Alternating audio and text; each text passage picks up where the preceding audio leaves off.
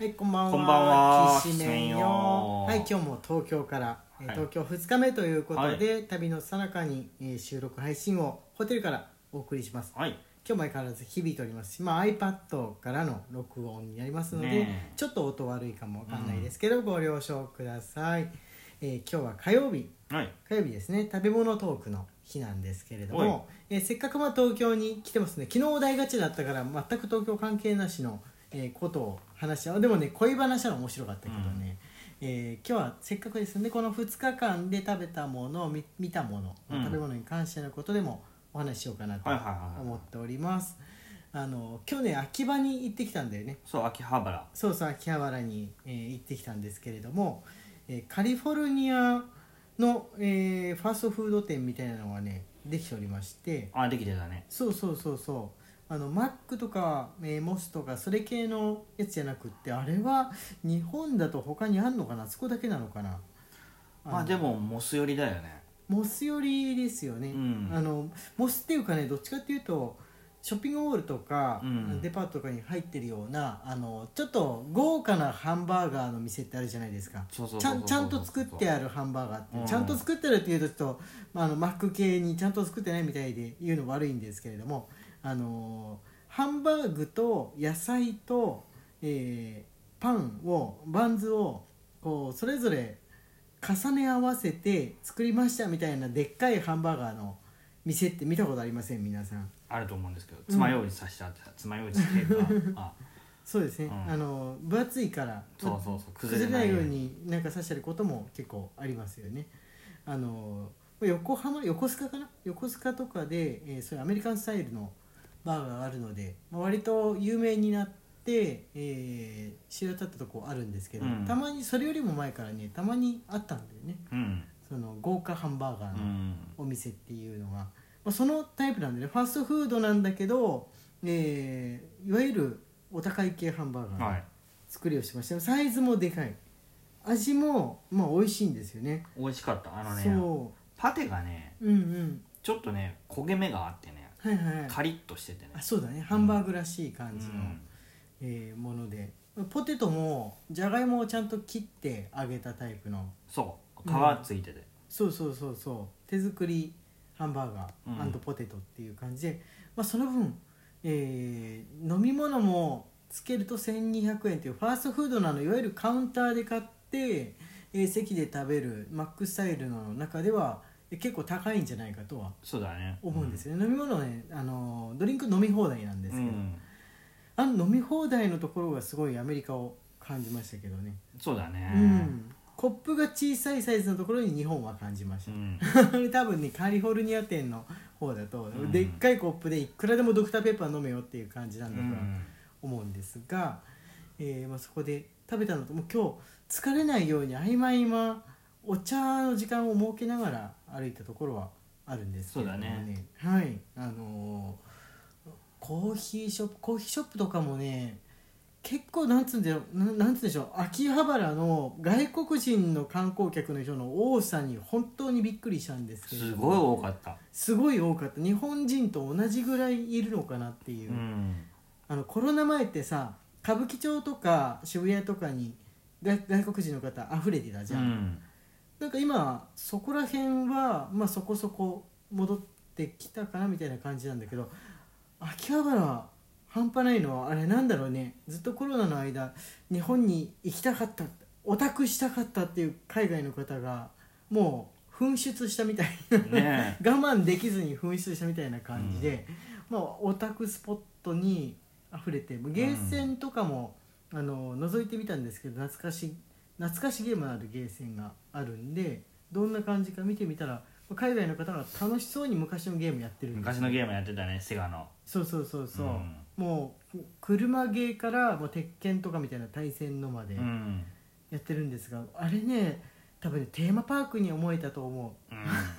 街ごとテーマパークだよね。オタククールジャパンという名の、うん、テーマパーク。ディズニーランドみたいな。でその日本のノリに疲れたはいはい。年配の外国の方々が、はい。そのハンバーガーショップに入ってきてし 幸せそうにしてた。あそうだね、うん。言うてやっぱ自分の国を安心するなみたいな。スタバもそんな感じでした。うん。スタバもそんな感じ。言うてやっぱ安心するなみたいな感じで、でセーブスポットみたいな感じでね、食べて。私そのハンバーガーショップももうほとんど全部外国のうん。方でしたねあの日本人ちょっといるかなとか思って見た人も日本人じゃなくて中国系のあの旅行者の方の可能性はうん相当ある、ね。相当あるっていうぐらいに日本語があんまり聞こえない、うん。聞こえない感じの状態ですね、まあ、平日だからっていうのもあると思うんですけど、うん。あそこにプラス土日とかだと日本のあの学生さんとか、まあ、若くてこのオタク使いたい人が追加されるって感じなのかなとね思う。んですが、まあ、そう食べ物の話食べ物の話。あのちょっと食べる日本のライトフードっていう店が、まあ、その観光客の量とともに増えているような気がしましたね。はいはいはいはいはい。ちょっと買うやつ。あの串焼きとか、うん。クレープとか、うん。なんかの飲むものみたいなやつとか、うんあの買い食い文化っていうの？確かに日本ってね縁日のない時はその買い食い文化があんまり少なめじゃないですか。アジアの中ではね。そうアジアの中では。アジア他旅するともう屋台毎日縁日みたいな楽しさありますよね。うん。屋台で。大体肉を串に刺して焼いてる店はほとんど全部のアジアの国であるじゃん、日本は焼き鳥っていう文化はあったんですけれども、うん。まあ肉屋でね焼き鳥とかコロッケを買って食べながら帰るみたいなのってのはもう昭和の学生のうん。感じで平成の30年間の間にね日本人の買い食い文化って、まあ、クレープとあと何かその時流行っているものベルベルギーワッフルとかみたいな、その時流行っているものっていうのを残して結構なくなっていっちゃったところはあったと思そうんですよね。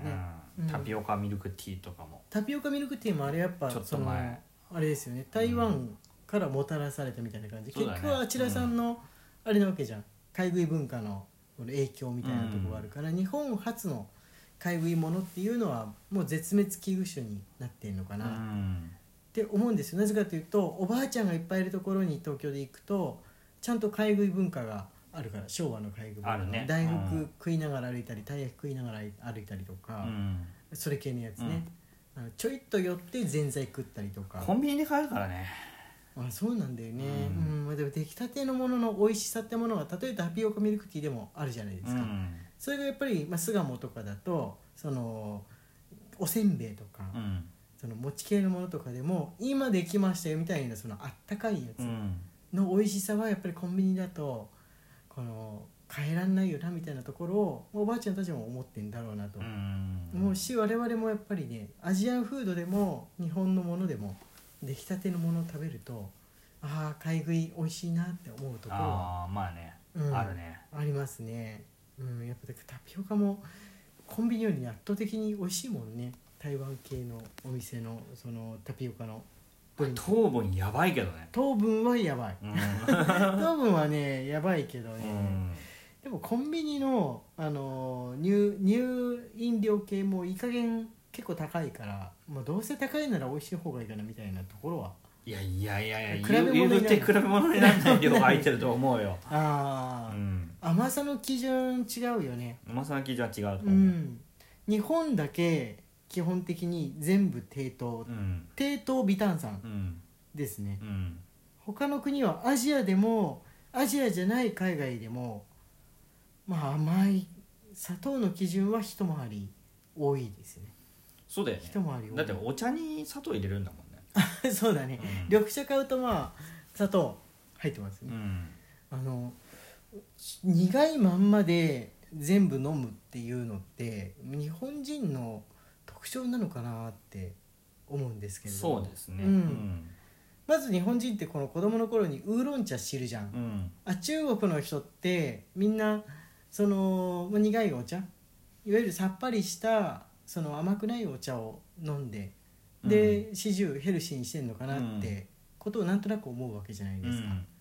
で実際行ってみるとまあそれを頻繁にやってるのっていうのはもうお年寄りとかいやでもねなんかででもねはい、あのウウーロン茶ってはいはい。あの日本で出回ってるウーロン茶って、はい。中国の人からすると日本のお茶らしいよああの昔中国に旅行した時に、はいはい。私日本のお茶好きです」ってガイドに言われて出したのサントリーのウーロン茶だった、ー あーなるほどね。うん、日本製のお茶っていう。やっぱちょっと甘くない甘くない。ちょちょっと違うんだよ。なんか。うんうんうんうん、まあ、確かにあのコンビニとかお店屋さんで売ってるあのお茶うん。はぜ絶対砂糖が入ってて中国でも、うん。香港でも台湾でも砂糖が入っててであの本格的な茶芸の店あるじゃん。お茶の店。うん。おばあちゃんとかが、うん。あの行くようなこのなんていうんでしょうね。本格派の店になると確かに日本で思うウーロン茶みたいなあの甘くないやつは出してくれるんですけれどもまあ香り強いんだよね。そうだね、うん。より凝った形にやっぱなるよね。そうそうそう、うん。日本のウーロン茶より香りは強い。うん。あのイギリスに行った時に紅茶どこでももう飲めるじゃないですか、うん。ただでついてくるじゃないですか、うん。ほとんどあれねあんまり日本で飲む紅茶と変わんなかった。思いがあるんですよ、格別香りが強いってわけでもなくて、あ紅茶だなーって思ったんですけど、うん。中国関係の国に行くとあ香り違うなっていう。違うなってなる。よねうん、思いますね。日本でもま高いお金出して買った中国茶だとその味はするんですけれども、まあ、やっぱあれですね。逆に日本の緑茶をあこれなかなか自分の国だとお金出さないと飲めないと思うんでしょうね。付け合わせで出てくるうん緑茶みたいなやつとかでも、砂糖入ってないってなるんですよ、入ってない。まああの若い人用のやつはね すぐに砂糖入れがちですから、うん。っていうことを話しているうちに時間が来てしまいました。